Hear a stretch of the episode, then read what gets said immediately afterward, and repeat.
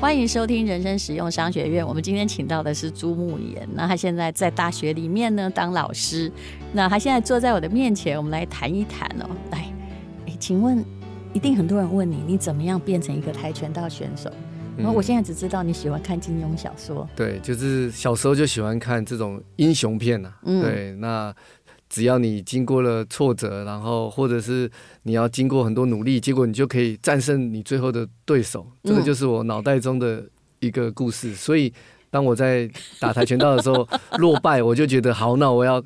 就要加强自己，然后想。我还是要变武林盟主。对，我要怎么样找出方法，然后或者是求对师傅，然后最后就可以战胜对手。可是你也有第一次啊？请问第一次你会接触到你？你说你爸爸是开车的司机，你为什么会接触到跆拳道呢？嗯、呃，我爸爸在当兵的时候，他有学过举拳道。哦。然后他啊，他退当兵完后，他也有再去学。嗯。那他就对这个有兴趣。所以小时候还没去学跆拳道的时候，在家里是他先先屁股夹紧给我们踢屁股啊，培养你们的兴趣就对了。就是说爸爸好壮，就是他教我们怎么踢呀、啊，然后后来就让我们踢他这样子。对，然后后来家里有买沙袋，嗯、那他是自己教哎、欸，对自己教对。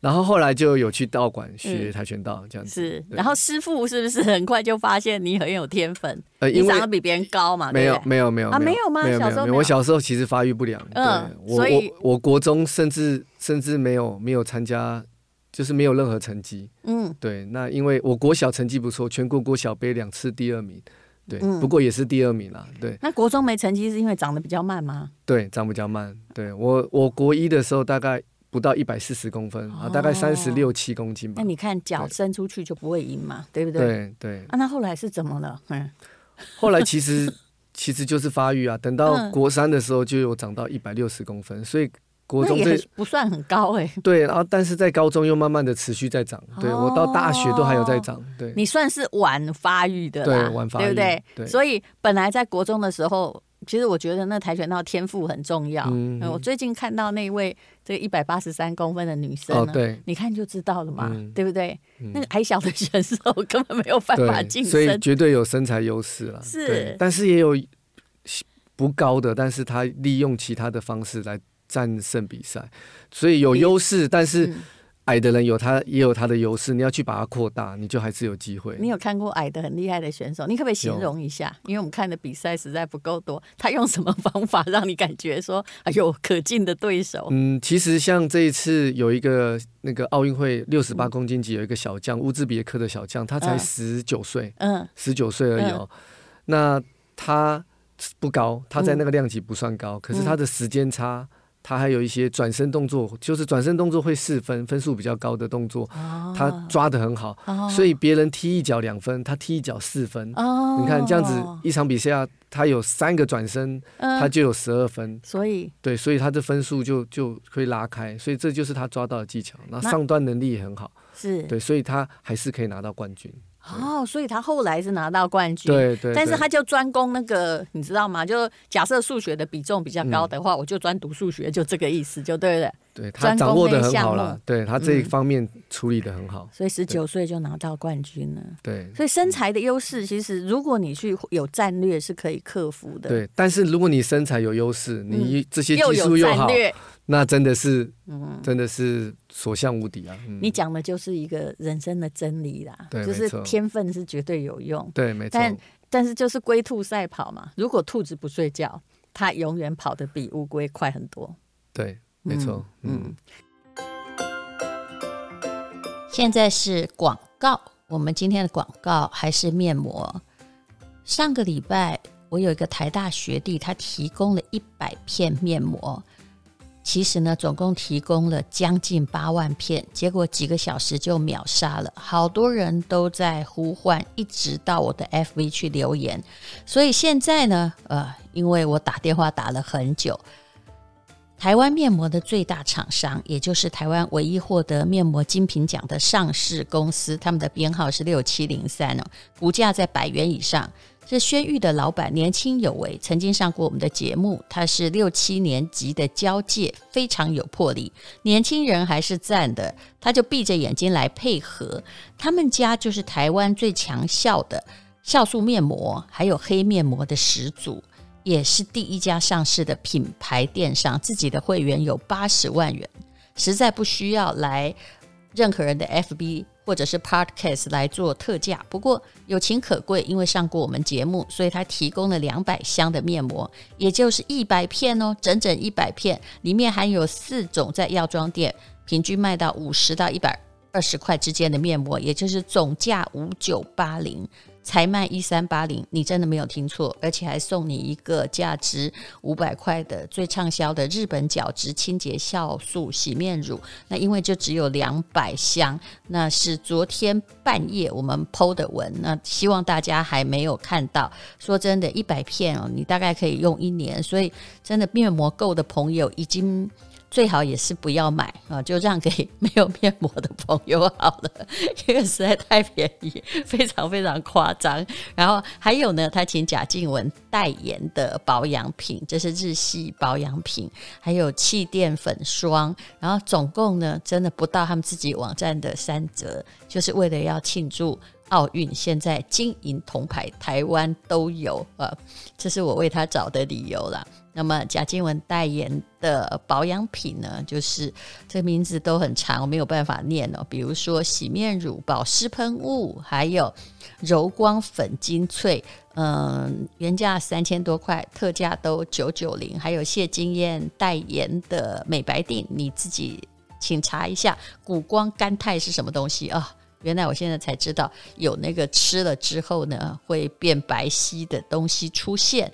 还有呃，如果你不放心用吃的，那你还可以买这个美白的面霜，摆脱黄脸婆。反正现在已经都可以出门了，我们也不好意思在家里黄脸婆下去。那它有一种叫做气垫粉霜，不是粉饼，我觉得粉饼不好用，它是可以防晒的气垫粉霜，好大一瓶哦，嗯那呃，就是你只要涂在脸上，薄薄的，就看起来就像没化妆一样，而且并不需要努力卸妆，用洗面乳就可以卸妆喽。好，总而言之，就是基于友谊上过我们 Podcast 的只有两百箱，请你看本节 Po 文的连接，或者是上吴淡如的 FB，如果看得到的话啊、呃，就是还有，谢谢你哦。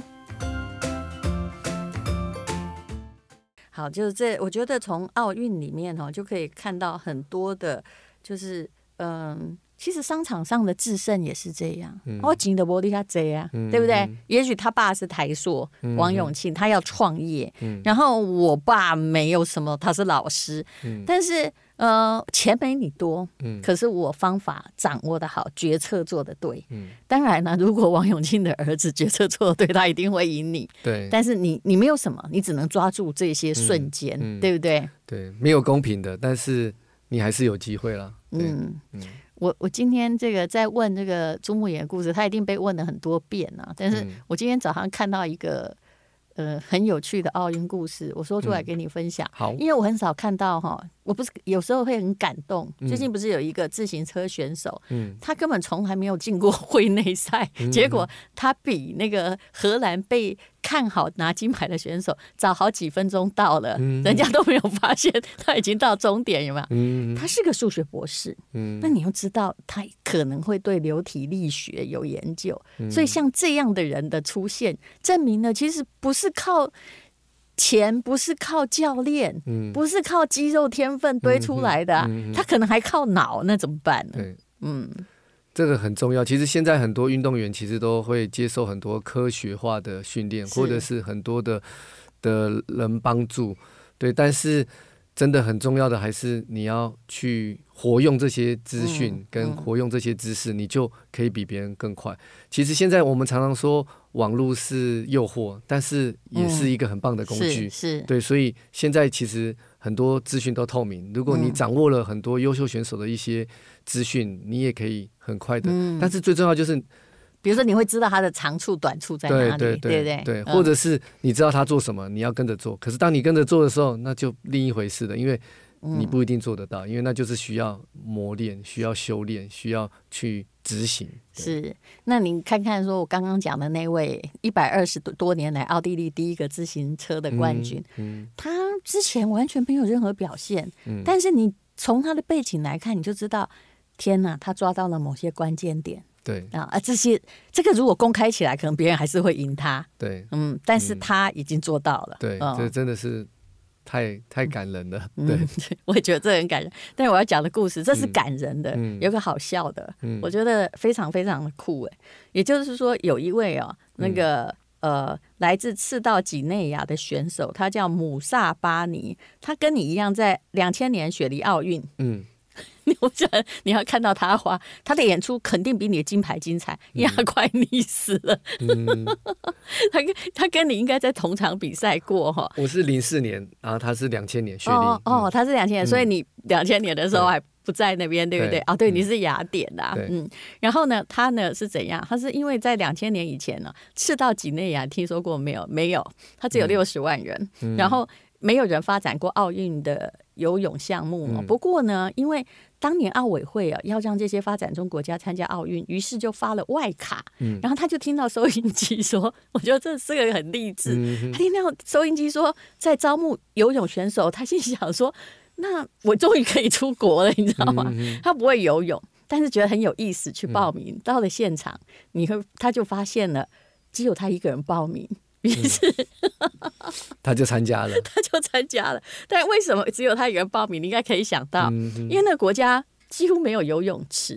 然后他呢，其实他报名的时候，这应该是体力也还不错，可是他不会游泳，他报名。去当选手前都不会，于是开幕前九个月他就决定开始学习。你看人家就很好笑，而且当时他们全国只有一家酒店有游泳池，而且呢。他没有教练，他就请游泳池的那个救生员，嗯、因为那个是给外国人住的，对，来教他。训练过程很辛苦，然后那个酒店员工跟他说：“不好意思哦，你要在早上五点练习哈，六点我们正式开幕，你就要赶快走人，因为这是给房客用的哈。嗯”结果训练了九个月之后，他就从赤道几内亚终于达到了出国的愿望，到了雪梨，他看到了那五十公尺的游泳池，吓到了，因为他的游泳池只有二十公尺，二十公尺。然后，然后，而且很好笑的是，因为他们没经验，他以为他报名的是五十公尺自由式，他想说我还是会游完，对不对？他才发现他们帮他报名的是 一百公尺的自由式。对，那真的是，而且又跟这么快的人比，对，哎，那个真的要勇气耶。就当时呢，他们有三，有跟奈吉利亚，还有谁哈？就是跟非洲的一堆外卡选手，我相信也都是学游泳，没有学很久的。但是呢，其他两个因为连不熟悉规则，抢跳就 OK。但这也是个招数，就是我不想游的话，我就干脆先对弃权失格，然后就可以去玩。对对，这也是一个策略。所以有两个非洲选手失格，就全部就只有他一个人，黑噜噜的、很可爱的站在上面哦。嗯、我觉得这就是他运动员伟大之处。对，他其实动作很不连贯，但是很卖力哦。嗯嗯、但是游到最后二十五公尺的时候，你知道不习惯哦，嗯、还是很累。他已经没有力了，所以 看溺水。然后全场观众就很觉得说：“怎么大概都搞啊？你要会搞，就帮他加油。”后来他花了多久才游完一百公尺？大概是一分五十二秒。嗯，其实我觉得也没有跟一般人比，也没有算很慢呐，就普普通慢。对，没错。然后呢，但是。但是他就成为这个大家眼见的目标。但是你知道，这二十年，我要说的是长期累积跟投资一样的力量哦。嗯、这位姆萨巴尼没有在参加奥运，可是我跟你讲，人要记得他自己的那种丢脸的地方。嗯、他开始真的练游泳，嗯、然后呢，后来他现在呢，竟然变成什么呢？他竟然变成了他们的国家级的。游泳的教练，然后他当年的比赛画面还在网络上流传，就是快要溺死。这也是另一种励志啦，对，听了我觉得很好笑。对，但这是个励志故事啊。嗯、对，没错。嗯，我也听过一个在非洲的的一些选手，就是他没有教练，但是他还是出来比奥运，而且成绩还不错。是。后来就访问他，结果他他的教练就是 YouTuber。所以你看，人只要想学，对，对不对？就好像我们现在在上线上课。嗯、其实这段时间，我觉得我学问有增加，是因为我一直都上，反而线上课比那个线下的就是实体的课程，你节省了交通费啊。嗯，嗯，就是看你想学了。可是有些技术类的东西，像运动类的东西，哦、对，你线上课真的就很困难。那 YouTuber 蛮伟大的，对，没错。就像像线上瑜伽一样，嗯、就是在学习，嗯、所以。有时候就是看说，那你你要不要？嗯，你想不想找方法解决你的困境的问题？嗯、对、嗯，好，那么那个朱牧野，你在又回头过头来讲到你的跆拳道生涯，嗯，你有没有就是某一段时间，那那时候变成比人家矮着就没办法，嗯、也不知道自己会不会长高，对，也许就放弃了，因为你得不到名次，对，没错。那那那个慢慢发现说，其实我在长高，你的感觉是如何？慢慢发现自己在长高，其实没有特别的感觉，因为慢慢脚踢得到了，然后就是没那么费力。重重点还是以成绩啦，嗯、对，那自己知道机会越来越少，因为你从国中三年你都没有成绩，嗯、那高中还要继续吗？这就是一个转捩点。那三年你都在练呢，是不是？呃，有休息半年，因为我、哦、我很皮啊，我就有手有脱臼加骨折，哦、然后脚也有受伤，对，所以有休息半年，嗯、对，那。等到高中的时候，就会觉得好，再给自己三年吧，因为我已经没有回头路了。我我我学学业好像跟不上人了。那我最差的打算，心里就想说，那我就跟爸爸开沙石车吧。嗯，对。那原来也做过这个打算。对，嗯、那那我就这三年让我、嗯、让我再拼拼看。对，所以就还是继续的去做从事这样的训练。对。是那后来就真的我选到了全国的代表去比赛，可是第一场就输给冠军，嗯、就运气很不好。对啊，我我还理了光头。对，你这个不讲，理光头是为了是为了信念，希望可以有很好的表现。哦、对啊，结果我第一场就输了。你本来就是会外卡的选手、啊、对，可是可是我乐观嘛，因为我输给的是冠军，对后来发现他是冠军，然后而且终于开心，因为我们那时候比数是三回合结束，你才会知道你的比数是多少，是，是多少？第一回合、第二回合、第三回合，最后是平手。啊，我就觉得哎、欸，我还是有机会。后来我就在准备下一个比赛。平手为什么算你输啊？啊，可能我比较被动啊，或者是裁判判定这样子。Oh, okay, 嗯、对，那后来就觉得好，那没没有回头路，我就只有继续练。那有一个世界青少年，嗯、那这个这个这个选手已经超龄了，没办法比，那我可能就还有机会。心里那时候还是有高兴一下，对，而且这样出局了，体重又是比较轻的，比较符合我的体重，所以我就全力专心去拼这个比赛。嗯，啊，最后就当了国手。那时候就觉得当国手就有机会上大学。是对，那就从此就开始觉得我好像可以。其实你那时候根本没有想要打奥运，对不对？就是想要在体育上大学，而且其实大家都不要忽略了，要练体育的这个当时是小朋友嘛。对，你知道他要牺牲多少上课的时间？嗯，所以就好像我上一个节目说的，就是你在你在就在被栽培的国手，然后你上课打瞌睡，老师也说不要更好。其实其实不是牺牲，是我们放弃。怎么说？嗯，我们可以学习的，是对，是我们放弃，因为。然后老师好像看你们就是很累什么，可是其实是、嗯、是我们自己不愿意去学习。嗯、因为我后来回过头看，还是有人可以两样都做得很好的。比如说你说陈怡安呐，对，对对，他书也还是念得很好。对，没错没错，对对，他是我非常大的一个标杆。对，嗯、而且我也是受他的影响了，对，嗯、让让我知道。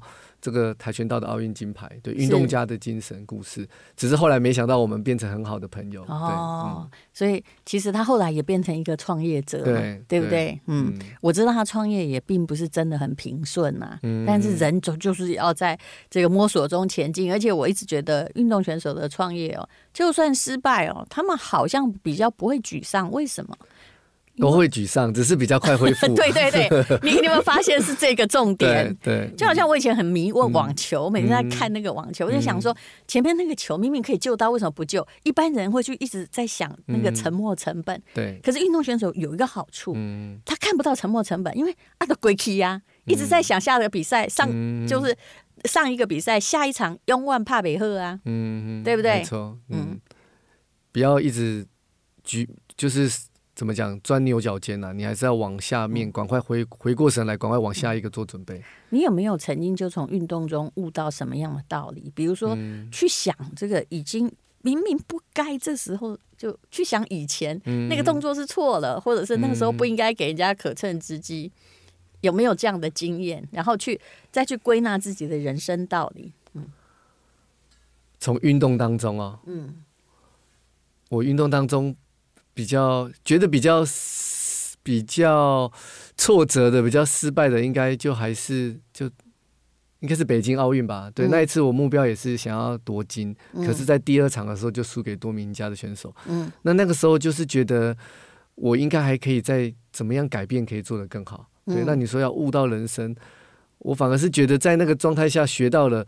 怎么样从很短的时间当中要去调试自己的心情，是，然后。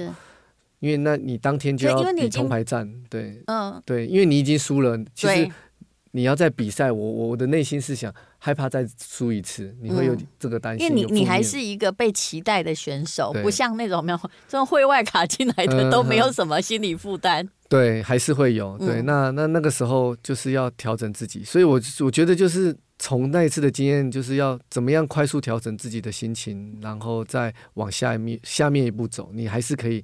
获得不错的一个一个成绩，嗯，对，其实就是一种往事何必回头看的精神，嗯，然后赶快，因为你们必须在最短时间内去聚焦眼前的任务，对，然后用最快的时间去改进自己的缺点，对，这个很重要，嗯，因为很多人都是惯性，是，那你要怎么样改变这个惯性，也是一个很很困难的地方，对。你有没有觉得，其实从这点来看，运动选手其实他很适合创业，因为他是。都是弹性的，他们脑袋比较不会僵住。嗯、我常常看到很多理工科的人员哦，嗯、因为他 A 加 B 等于 C，C 还要求到小数点以下第二位，嗯、所以他的脑袋放在一个灵活的社会，他是僵的。嗯，他没有办法去做老板。对，其实，在国外蛮多运动员就是都是走创业这条路了，嗯、也都还蛮成功的。是，但成功的我们都看到了，但是也有很多失败的。那当然，对，就跟运动一样了。其实我我觉得。大家会特别的去看运动员，或是尊敬运动员。我觉得就是他们觉得我们好像在这个过程当中牺牲很多，或者是一直日复一日做做一件事情。是其实任何事情你只要很专注的去去去做的话，我觉得也会有很好的成就。你有没有觉得做一件事情无论如何还是要有爱才行？对，没错。嗯、就你那跆拳道。比如说这个东西，就是你现在已经不必出去这边东打西打啦，远征江湖。嗯、但是这个东西在你的人生中的意义是什么？我这样问，好像在问电视冠军呢。你说的那个爱，我觉得就是要有热忱，要有使命感，然后你要你要可以完全的付出那种感觉。是。其实你真的不要觉得哈，只有运动选手会有运动伤害。我从二十一岁出书，十岁开始立志写作，我大概写到了二十八岁的时候，我就有五十肩，我的脊椎就是歪的，然后指头也是歪的。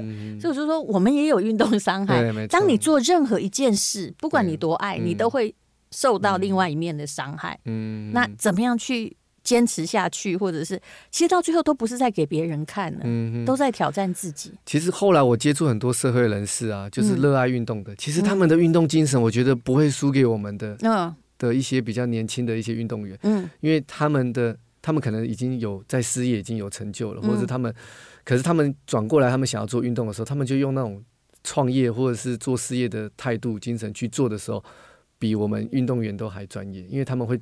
去用最好的产品，或者是用最快、嗯、最有效率的方式提升自己，所以我觉得有的时候。这都是可以互相学习的。嗯，还有就是看那个耐力到什么，就吴丹尔五十岁之后开始跑全马，这也是一样的。我觉得很很不容易，我还没有跑过全马。对，加油，我等你。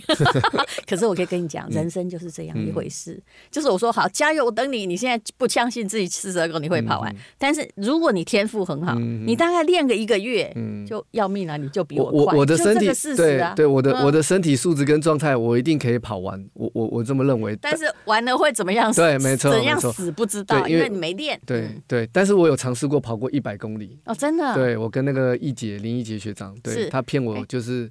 哎，他他也曾经企图想骗我，他是我学弟嘛，你们台大 EMBA。对对。结果呢，你去哪里跑一百公里？香港啊，麦理浩径。一一天吗？对，一天啊，二二十四小哎，四十八小时内结束了吗？结束了，我们跑十九个小时三十一分钟。你中间就是都这样一直跑着。当然有走，因为那个不可能一直跑，就是会走，然后会跑，然后你还会加加吃饭饮食，对，对，对，所以它是一个很漫长的一个煎熬。只要你撑到，我觉得那个那个经验比比我比奥运还还深刻。对，结果呢？你什么状况？什么状况都有啊，当然就是没有想放弃，因为不想当拖油瓶。我是最年轻的，对，我是里面最年轻的。真的是什么时候？零九年的时候，二零零九年，我刚好刚退役了，我觉得我身体素质是可以，我就去了。那因为那时候年轻，我看你现在在当然不敢啊，现在可能没办法，没办法，现在一定跑不完，跑不完，因为你身体的，就是有些人是在用他的训练的过程，有些人在用他身体的能量，嗯，对，而且跑完我 大概三个礼三个礼拜没有办法正常的运动。对，这个我相信，就跟跑马拉松完一样，那是一种伤害。你没练啊？对，没练第一个半马，我都已经瘫在地上三天。我那时候没跑过，没跑过全马，就去参加一百公里的这种耐力超级马拉松，我觉得很不可思议。对，但是真的真的还是办到，而且我觉得就是意志力啦。嗯，我很想。就有一天要把林义杰抓出来，原来他骗人骗了很久，他的答案都是我能你就能，你知道吗？确、嗯、实是啊，确实是真的，而且跑完之后你会对于人生会有不同的体悟。对对，那那就是一个很棒的经验。对，所以我常常也骗我的学生去爬爬山啊，或者去做一些他们觉得不可能的事情。对啊，结束去之前他们都好无聊啊，你为什么要这样？他们想不透。可结束后他们会觉得哇，他们会。对，因为那是他用他的身体跟他的 这个命去做到的一件事情。那个林玉姐，她是看我，我跑完，我跑过戈壁沙漠一百公里，嗯、但是是三天。嗯，那他就跟我说：“我跟你讲，你一定可以哈，嗯、因为他那个。”要去跑还要自己付钱，那付很贵啊，没有人要参加，嗯、所以他就在问旁边所有的人。嗯、然后那个范逸臣也有去嘛、嗯，我知道。他那个沙漠里面啊，反正好像是两百多公里吧，嗯、反正他就讲的很容易，很容易。嗯、我差一点上当了，但我很知道那个对一个中老年人而言是风险比较高的，对，对，对，对，风险比较高，对。好，但是无论如何啦，我相信这个你去征服你自己、挑战极限是人生很重要的经历。谢谢朱牧野，谢谢谢谢丹如姐。